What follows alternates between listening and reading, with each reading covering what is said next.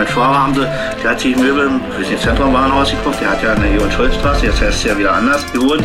Ja, der, war, der musste zum Dienst, seine Frau war auch nicht da. Die haben die Möbel auf der Straße vor, vor dem Schild abgestellt. Der kam da abends nach Hause, da standen seine Möbel auf der Straße. So war das. Ich dachte, ich sie, ja, sagt er, ich gibt's. Eh bien, je me prénomme euh, Thomas Borès, j'ai 35 ans cette année, oui, c'est ça. Euh, je suis à Berlin depuis janvier 2013. Euh, mon travail est ingénieur dans le développement logiciel pour l'automobile et j'en ai profité aussi à côté depuis octobre 2018 pour créer mon entreprise en tant qu'auto-entrepreneur euh, ici à Berlin en rachetant en fait une marque de cycle qui s'appelle euh, I Buy Berlin et qui en fait sert à promouvoir euh, l'usage du vélo dans Berlin, notamment via le biais de t-shirts, Et pour financer cette marque, je propose des services à la réparation du cycle pour pouvoir ensuite bah, racheter de nouveaux produits, les mettre en ligne sur le online shop, etc. Alors ils ont une lourdeur administrative euh, qui est énorme en fait, euh, ne serait-ce que pour pouvoir peindre une piste cyclable sur la route, il faut 13 signatures. Il y a une piste cyclable euh, sur la Danziger Straße qui passe devant chez nous, ça fait 12 ans qu'elle a été planifiée, elle est toujours pas terminée. Et maintenant que la ville grossit à vitesse grand V, ils ont plus assez de personnel pour répondre à tous les besoins.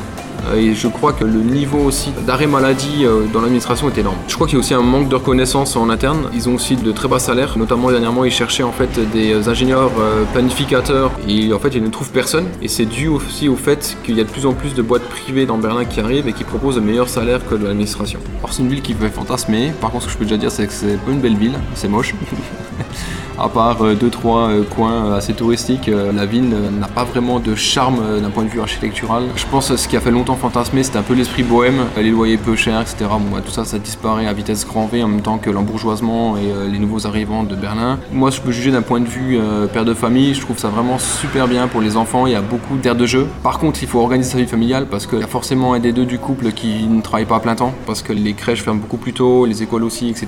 Mais je pense que pour les enfants, il y a une vraie richesse. Euh, il y a aussi beaucoup de choses qui sont faites pour eux. Les enfants sont aussi mieux vus qu'en France. Ils sont plus libres dans leurs gestes et mouvements. Et euh, par exemple, au restaurant, on va les laisser là un peu euh, parler, un peu crier, jouer dans le restaurant sans avoir de remarques. alors qu'en France, ce n'est pas envisageable. Par contre, ici, on sent bien que les gens qui sont nés à l'est de l'Allemagne à l'époque soviétique sont les perdants de leur unification. Pour beaucoup de sujets, notamment au niveau des retraites, au niveau des impôts, etc., on sent bien que voilà, n'ont pas été reconnus comme ils auraient pu l'être. Il y a encore un certain ressenti par rapport à ça. D'un point de vue architecture, bah, on, le voit tout de suite. Hein, ces grandes avenues beaucoup plus larges, euh, des immeubles plus hauts aussi, je dirais. Mais d'un certain côté, je trouve ça plus beau que cette espèce de mélange qu'on peut avoir dans l'ouest de la ville, euh, qui en fait finalement rappelle les années 60 euh, dans d'autres villes européennes et je trouve pas ça très, beau pour ainsi dire. Pourquoi je suis en Allemagne En fait, c'est la façon de travailler des Allemands qui est d'un côté plus direct mais qui va tout de suite à l'essentiel. C'est parfois un peu plus haut de décoffrage. C'est beaucoup plus efficace, on travaille beaucoup plus vite et à la fin de la journée, je peux partir plus tôt et retrouver ma famille plutôt chez moi. Ce que j'aime le moins, en fait, c'est ce qui tient à Berlin, dans le sud de l'Allemagne, c'est autrement le manque euh, de notion de service, relation clientèle qu'il peut y avoir, en fait, dès qu'on va chez un commerçant, etc. C'est très difficile de trouver des commerces où on va être accueillis avec le sourire, ou euh, on va demander qu'est-ce qu'on peut faire pour vous, etc. En général, c'est même pas bonjour, c'est le suivant, et euh, voilà, on reçoit ce qu'on veut, et encore quand on est compris. Et voilà, c'est vraiment ce côté-là que j'aime pas dans les Berlinois plutôt. Alors, ce qui s'est passé, c'est que quand on arrive en Allemagne, on doit déclarer, enfin, on doit s'inscrire tout d'abord à la mairie. C'est obligatoire. Hein. Si on n'a pas ce papier-là, on peut rien faire euh, à côté, pas trouver de travail, pas ouvrir de compte en banque, etc. Une fois que cette inscription est faite, qui s'appelle euh, l'anmeldung, enfin pendant cette inscription plutôt, on nous demande notre religion. Dans mon cas, étant athée, j'ai dit que je n'en avais pas.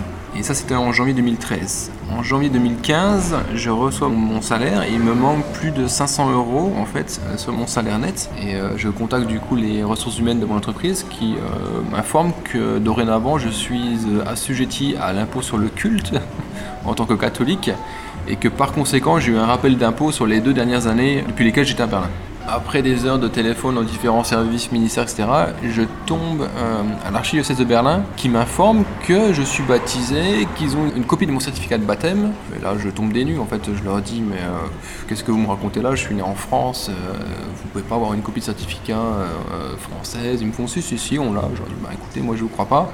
Si c'est le cas, envoyez-la moi. Effectivement, deux jours plus tard, je reçois par la poste une copie de mon certificat de baptême que je n'avais personnellement jamais vu.